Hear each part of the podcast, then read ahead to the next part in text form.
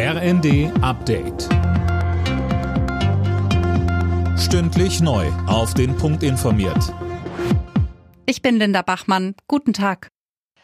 Bei einer bundesweiten Razzia sind 25 mutmaßliche Drahtzieher einer Terrorvereinigung festgenommen worden. Sie sollen der Reichsbürgerszene angehören und eine eigene militärische Gruppe aufgebaut haben. Ihr Ziel, für bürgerkriegsähnliche Zustände zu sorgen und die Regierung zu stürzen.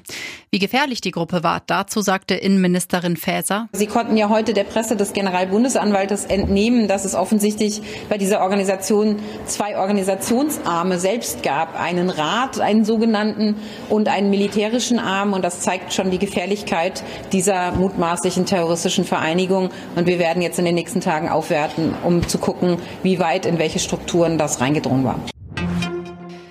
Krankenhäuser, Stadtwerke oder auch die Bahn. Die kritische Infrastruktur in Deutschland soll besser geschützt werden.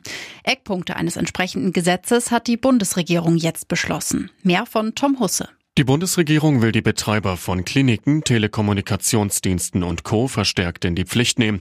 So müssen sie künftig die Risiken von Sabotage oder Cyberangriffen regelmäßig bewerten und Pläne entwickeln, was im Falle eines Angriffs passiert. Der Bund will den Unternehmen dabei unterstützend und beratend zur Seite stehen.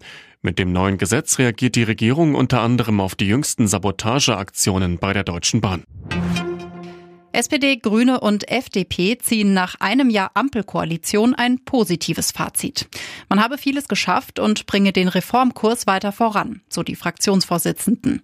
Laut ARD Deutschland Trend sind allerdings zwei Drittel der Deutschen unzufrieden mit der Arbeit der Regierung.